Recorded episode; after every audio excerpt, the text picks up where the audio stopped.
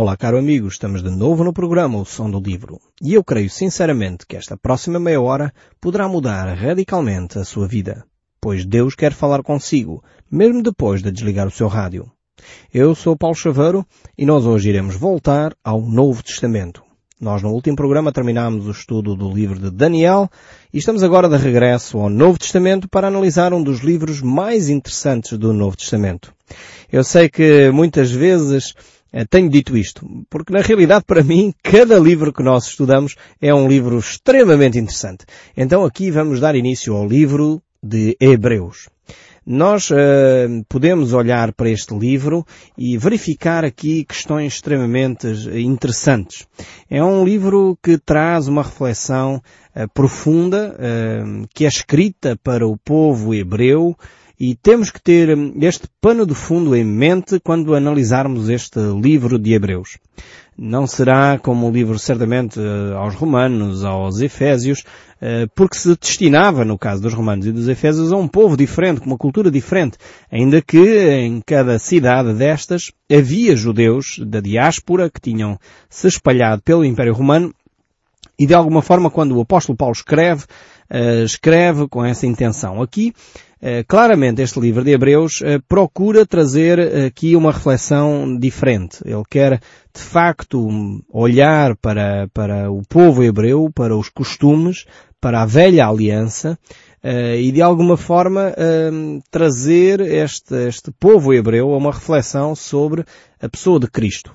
Manifestando que Cristo é de facto uh, melhor do que a velha aliança. Cristo é melhor uh, do que a graça. A proposta que Cristo traz para a vida é uma proposta mais agradável, uma proposta diferente daquela que a velha aliança se propunha trazer.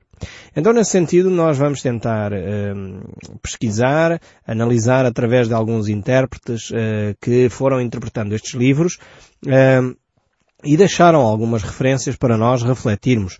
Por exemplo, um desses uh, homens estudiosos uh, desta carta aos Hebreus, uh, Dr. G. Morgan, ele a certa altura diz sobre a carta aos Hebreus. A carta aos Hebreus tem um valor especial para hoje, porque ela traz à luz uma concepção de Cristo de uma humildade maior do que qualquer outra que nós encontramos nos livros do Novo Testamento. E ele ilustra esta ideia, citando um outro escritor, dizendo uma das melhores coisas que podemos dizer sobre a vida humana é, é que alguém pode dar a sua vida em favor dos seus amigos. Alguém que se deixe crucificar em favor do seu próximo. Então este livro de Hebreus vai nos trazer esta reflexão de um Cristo uh, que de facto se humilha, mas ao mesmo tempo esta humilhação é uma humilhação de grande valor, uma humilhação que ao mesmo tempo nos leva a refletir sobre o Cristo como o supremo sumo sacerdote, aquele que de facto está acima dos sacrifícios um, de animais, aquele que entrega o seu próprio corpo em favor de cada um de nós. E por isso mesmo, nesta mentalidade uh, judaica, nesta mentalidade uh, hebraica, uh, vamos ter frases tremendas. Uma delas que se salienta e que nos faz uh, até talvez arrepiar quando olhamos para ela, é aquela que nos diz que nós podemos entrar com ousadia uh, no lugar santo dos santos.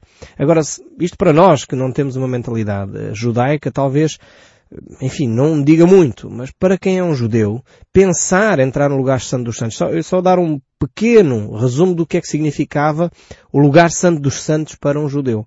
Portanto, estamos a falar acerca do templo, era bem mais fácil se nós estivéssemos numa televisão e eu pudesse mostrar uma imagem do templo uh, judeu para você poder ver o que significava o Santo dos Santos.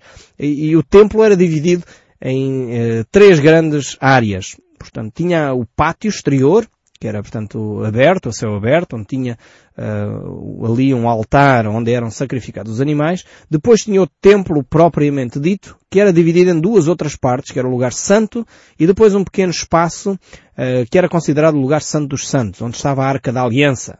Talvez você já viu o filme de Indiana Jones, enfim, a Arca Perdida, falava um pouco desta arca, ainda que o resto é tudo fantasia, não, não, não quero pegar por aí, mas é só para dizer que havia uma referência a esta Arca da Aliança, onde, portanto, essa Arca da Aliança estava nesse lugar santo dos santos. Nesse lugar santo dos santos, o sumo sacerdote, que era o líder enfim, naquele ano, era eleito todos os anos um sumo sacerdote, o sumo sacerdote daquele ano só poderia entrar naquele lugar uma vez no ano uh, e com o eh, sangue de um animal inocente de um ano sem defeito algum. Onde ele entrava ali uma vez por ano para apresentar diante de Deus uh, esse sangue para que houvesse perdão dos pecados do povo de Israel. Então, o conceito lugar santo dos santos para um judeu é um lugar onde só o sumo sacerdote podia entrar e só poderia entrar uma vez no ano. E, uh, de facto, estes sumos sacerdotes uh, tinham tanto pânico de entrar naquele lugar uh, que o que acontecia, a tradição diz, que os sacerdotes amarravam uma corda ao pé, porque se Deus não aceitasse o sacrifício naquela altura, eles poderiam morrer naquele lugar. E inclusive há relatos bíblicos de pessoas que tocaram na Arca da Aliança de uma forma indigna e de facto eh, faleceram. Nesse sentido, o sacerdote, o sumo sacerdote que entrava ali, entrava com muito receio. Agora o livro de Hebreus vem nos dizer que nós podemos entrar com confiança nesse lugar. Podemos entrar numa relação de intimidade com Deus porque o sangue de Jesus Cristo é que nos dá essa possibilidade. Então é, é uma revolução tremenda no pensamento eh, hebraico. Portanto, você, eu espero com este resumo, com estes dados que lhe fui acrescentando aqui, você compreenda um pouco a mentalidade hebraica. Para eles é, era um choque ouvir isto. Dizer que agora podem entrar naquele lugar santo dos santos por causa do sangue de Jesus Cristo. Realmente era, um, ao mesmo tempo, um choque, ao mesmo tempo uma alegria, ao mesmo tempo perceber que podem ter uma intimidade com Deus. Todo este misto de, de sentimentos, de emoções, de, de, pensamentos estava ali no ar quando um judeu ouvia uma frase destas. Então era, era um relacionamento revolucionário uh, para um, um, hebreu perceber isto. Que a sua relação com Deus podia levar um, um salto qualitativo tremendo. Então este livro de Hebreus vai certamente nos ajudar a crescer no nosso relacionamento com Deus. Ele foi feito para que nós cristãos, eh, que vivemos nesta geração, possamos entender não só a mentalidade hebraica, mas ao mesmo tempo possamos pegar naquilo que é essencial uh, deste texto e aplicar à nossa vida. Nós podemos hoje ter uma, uma relação com Deus que passa, vai para além do religioso, para além do formal. Passamos a ter uma relação de intimidade e profunda com Deus por causa do sangue de Jesus Cristo que não depende das nossas ações, não depende de, da nossa religião, mas depende uh, da intimidade com Deus. E é isto que nós certamente vamos poder uh, desfrutar, encontrar aqui no livro de Hebreus. Eu creio que o livro de Hebreus tem muito para nos ensinar. Uh, essencialmente para nós, que somos portugueses, vivemos provavelmente durante muitos anos debaixo de uma cultura religiosa, e já temos entrado em muitas tradições, muito, uma religião por vezes distante de Deus, uma religião formal, uma religião eh, que é dado importância às cerimónias, mas que, em que muitas vezes já nem percebemos muito bem a razão de ser das cerimónias. Então eu creio que podemos nos identificar bastante bem com este povo hebreu, com estes cristãos que estavam a chegar a um relacionamento com Deus, com todo uh, o seu passado religioso. E como é que agora vamos lidar com esta nova relação com Deus através de Cristo Jesus? Eu creio que nós aqui, eh, povo português, vamos ter muito benefício a olhar para este livro de Hebreus. Porque podemos identificar até certo ponto com o povo hebreu, portanto tinha uma religião de, de milhares de anos, com tradições, com rituais, eh, com todo o cerimonial que muitas vezes era bonito, era belo, eh, de alguma forma era uma expressão, ou deveria ter sido uma expressão de fé, mas que pelo tempo foi perdendo significado, foi entrando num vazio, e agora diante deste fenómeno que era a pessoa de Jesus Cristo surgir, dar-nos uma nova realidade espiritual, eh, os hebreus estavam ali sem saber como agir diante desta situação. Eu creio que nós, apesar de sermos um povo cristão, podemos nos identificar com esta mentalidade. Temos uma mentalidade religiosa, de milhares de anos até. que já de alguma forma eh, nos tem influenciado e marcado, mas que na realidade já não influencia muito o nosso dia a dia. E por isso assustadamente assistimos ao crescimento da, da enfim, por exemplo, da, da, gravidez na adolescência. Uh, assistimos de uma forma abismal ao crescimento da corrupção, do divórcio, da fuga ao fisco. Tudo isto são comportamentos distantes de alguém que se diz cristão. Então como é que nós vamos gerir agora a nossa vida cristã? Como é que nós vamos interagir com o nosso passado religioso? Eu creio que vamos encontrar algumas respostas aqui neste livro de Hebreus. Uh, citando uma outra uh, personagem importante sobre este livro de Hebreus, ele diz a certa altura, Dr. Williams, ele diz, de Adão até Moisés e de Moisés até Malaquias, os profetas falaram da vontade de Deus. Mas no final deste tempo, a revelação de Deus foi parcial. Então temos um silêncio de 400 anos até que Deus enviou o seu Filho. Nesse Filho, a revelação de Deus é perfeita. E o livro de uh, Hebreus uh, diz-nos isto pela mesma, enfim, de, com outras palavras, mas com o mesmo sentido. Que de facto nós hoje recebemos a revelação de Deus não mais através dos profetas, no passado Deus falou-nos através dos profetas, hoje Ele fala-nos pelo Filho. Hoje Ele fala-nos por uma relação pessoal. Hoje Ele fala-nos não mais através de ideias, mas através de um relacionamento. E é isto que eu creio que nós, povo português, precisamos de adquirir. Perceber que a nossa relação com Deus não é mais uma religião, mas é uma relação. Continuando aqui nesta reflexão, enfim, importantíssima, e eu creio que se nós retivermos deste livro de Hebreus esta ideia, que a nossa vida cristã não é uma religião, mas uma relação, creio que já aprendemos tudo sobre o livro de Hebreus. Uh, mas este livro de Hebreus é, é, é, profundíssimo, ele tem coisas fantásticas, tem pérolas das escrituras tremendas. Uh, por exemplo, é aqui no livro de Hebreus que nós vamos encontrar aquele capítulo famosíssimo da Galeria dos Heróis da Fé capítulo 11 do livro de Hebreus, temos aquela definição arrojada sobre o que é fé. Encontramos também neste livro de Hebreus, no capítulo 12, aquela famosa, famoso texto que alicerça, fundamenta a nossa convicção sobre a palavra de Deus, eh, que nos mostra que a Bíblia, é a palavra de Deus, é uma espada eh, de dois gumes que penetra até o fundo da nossa alma, que é capaz de destrinçar o mais íntimo do nosso ser, que divide, eu gosto desta expressão, divide juntas e medulas. Eh, é, é fantástico, eu, eu aprecio profundamente esta expressão da Bíblia. Porque ela manifesta como a Bíblia toca fundo no nosso coração. Como Deus diz as coisas muitas vezes que incomodam. Não sei se você já se sentiu assim. A Bíblia não é só um, um texto que acalenta o nosso coração, que anima os, os abatidos ou os desencorajados. Não. A Bíblia também é aquele texto que incomoda quem está acomodado.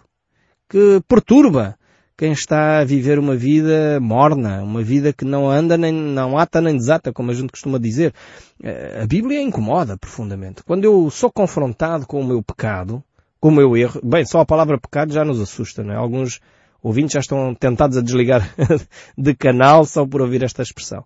A palavra pecado não quer dizer nada mais, nada menos de que nós erramos o alvo, falhamos aquilo que era o propósito de Deus para nós. Uh, portanto, fizemos coisas que desagradam à vontade de Deus. E, e, é esta Bíblia que nos confronta. Alguém disse que uh, a boa mensagem bíblica é aquela uh, que consola os desanimados e que incomoda os acomodados. Portanto, realmente precisamos de entender isto. É aquela mensagem que abana quem está a dormir, acorda quem está a dormir, mas ao mesmo tempo consola aqueles que estão tristes e abatidos. E realmente nós encontramos isso em várias páginas das Escrituras, aqueles textos fantásticos de Isaías que diz que Deus uh, está ao lado daqueles que têm o coração uh, triste e abatido. É profundo isto. Uh, aqui em Hebreus uh, 12, 4 nós vemos que a palavra de Deus é aquela que vai até o fundo da nossa alma, consegue destrinçar até os nossos pensamentos, consegue destrinçar uh, muitas vezes aquelas atitudes que nós temos dissimuladas, que nós tentamos ter para nos enganar a nós mesmos, e a Bíblia vai lá e toca fundo no nosso ser, manifesta, põe a nu, no fundo, quem nós somos. É, de facto, é fantástico este livro de Hebreus. Depois tem aqui afirmações uh, tremendas acerca da pessoa de Jesus Cristo. É aqui neste livro de Hebreus que nós vamos verificar um, ehm, a apresentação do Filho de Deus, da pessoa de Jesus Cristo, como Deus Todo-Poderoso. Eh, de uma forma inequívoca, de uma forma uh, sem qualquer sombra de dúvida, Cristo Jesus é apresentado aqui, logo no primeiro capítulo, um, ehm, como Deus vivo e verdadeiro. Para um hebreu isto era tremendo. Ainda hoje, para algumas uh, linhas religiosas, é, é, difícil alguns aceitarem uh, a Trindade. Alguns acham que a Trindade é uma fantasia uh, de alguns cristãos e por isso rejeitam-na completamente.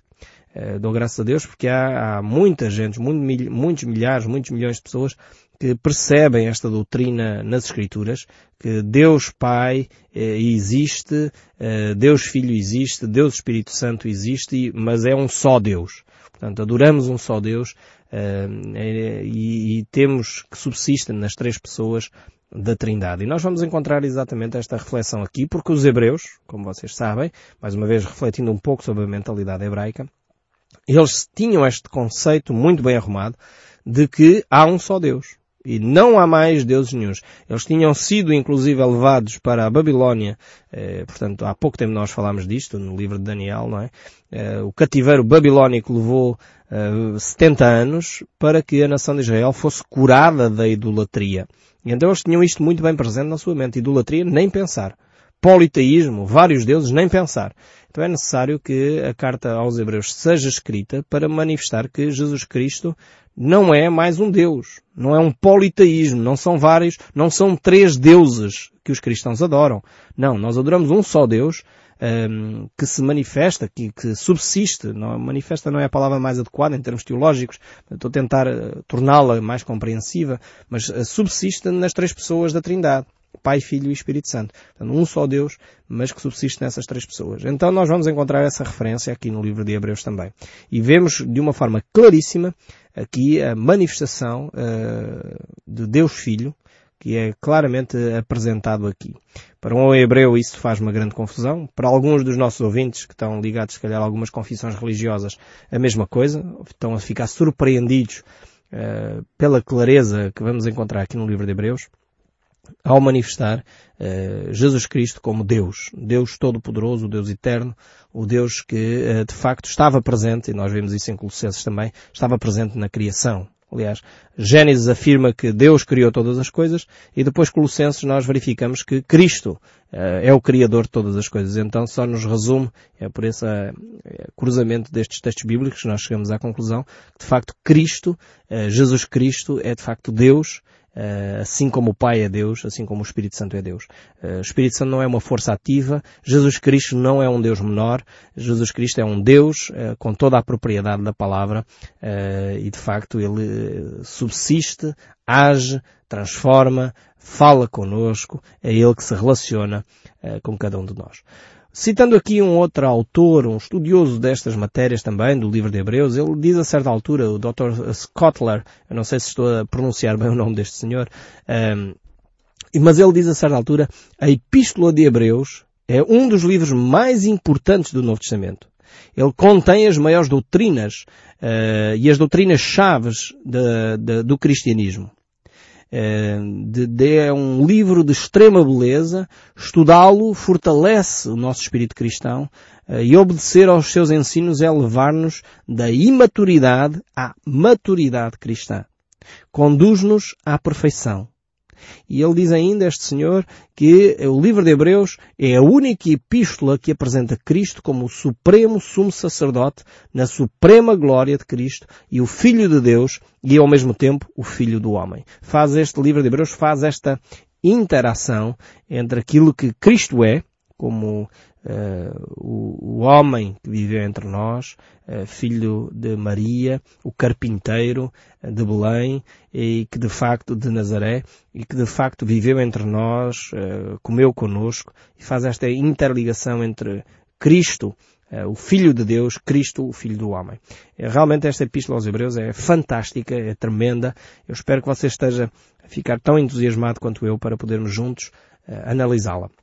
No entanto, não, não quer dizer que é uma, uma carta uh, fácil. Uh, certamente não o é. Uh, e nesta epístola há algumas dificuldades que nós também vamos encontrar. Porque muitas vezes uh, algumas eh, pessoas não conseguem entender todos os aspectos aqui que, que, são apresentados nesta epístola. Essencialmente quando não temos este pano de fundo ou a mentalidade que esta carta foi escrita para os hebreus. Precisamos ter este pano de fundo da nação de Israel. Um, e muitas vezes aqui promessas são declaradas, textos bíblicos são falados uh, relativamente ao povo de Israel, aos hebreus, não é? Eh, e não tem eh, necessariamente a ver com igreja, por isso faz referência a esses aspectos, mas nós vamos passo a passo, calmamente, certamente passar por esses textos, aprender com eles, ver quando é que isso se aplica de facto ao povo de Israel, quando é que se aplica à igreja, tirar daqui as ilações necessárias para a nossa vida. Eh, eu creio sinceramente que esta epístola nos vai ajudar a compreender melhor o papel da Igreja eh, e o próprio papel eh, da nação de Israel nesta era presente. Certamente temos aqui um aspecto, como eu disse, esta epístola não é de fácil interpretação e começa logo pela questão da autoria. Levanta-se um grande debate sobre quem é o autor da Epístola aos Hebreus. Uh, alguns atribuem a Lucas uh, o, facto desta carta ter sido escrita. Eu creio sinceramente, eu não vou entrar aqui na argumentação, uh, porque não temos nem muito tempo, nem creio que é o local apropriado, mas eu creio sinceramente que esta epístola foi escrita pelo apóstolo Paulo. Ainda que reconheço que há argumentos a favor de outros autores, Uh, mas creio pela aquilo que nós entendemos aqui da, desta carta, há um profundo conhecimento da, da cultura hebraica, o apóstolo Paulo tinha. O apóstolo Paulo aprendeu com os melhores uh, fariseus, como ele próprio diz, e aprendeu com o maior especialista da religião judaica, Gamaliel, e ele era um profundo conhecedor uh, da cultura judaica. Ele próprio era judeu, apesar de ser romano eh, de nacionalidade, ele tinha toda a formação judaica. E de facto, a carta situa-se uh, antes do ano 70, porque ela faz referência ainda ao templo como, enfim, estando ainda de pé, e nós sabemos que no ano 70 o templo foi destruído, e por isso esta carta tem que ser escrita antes do ano 70.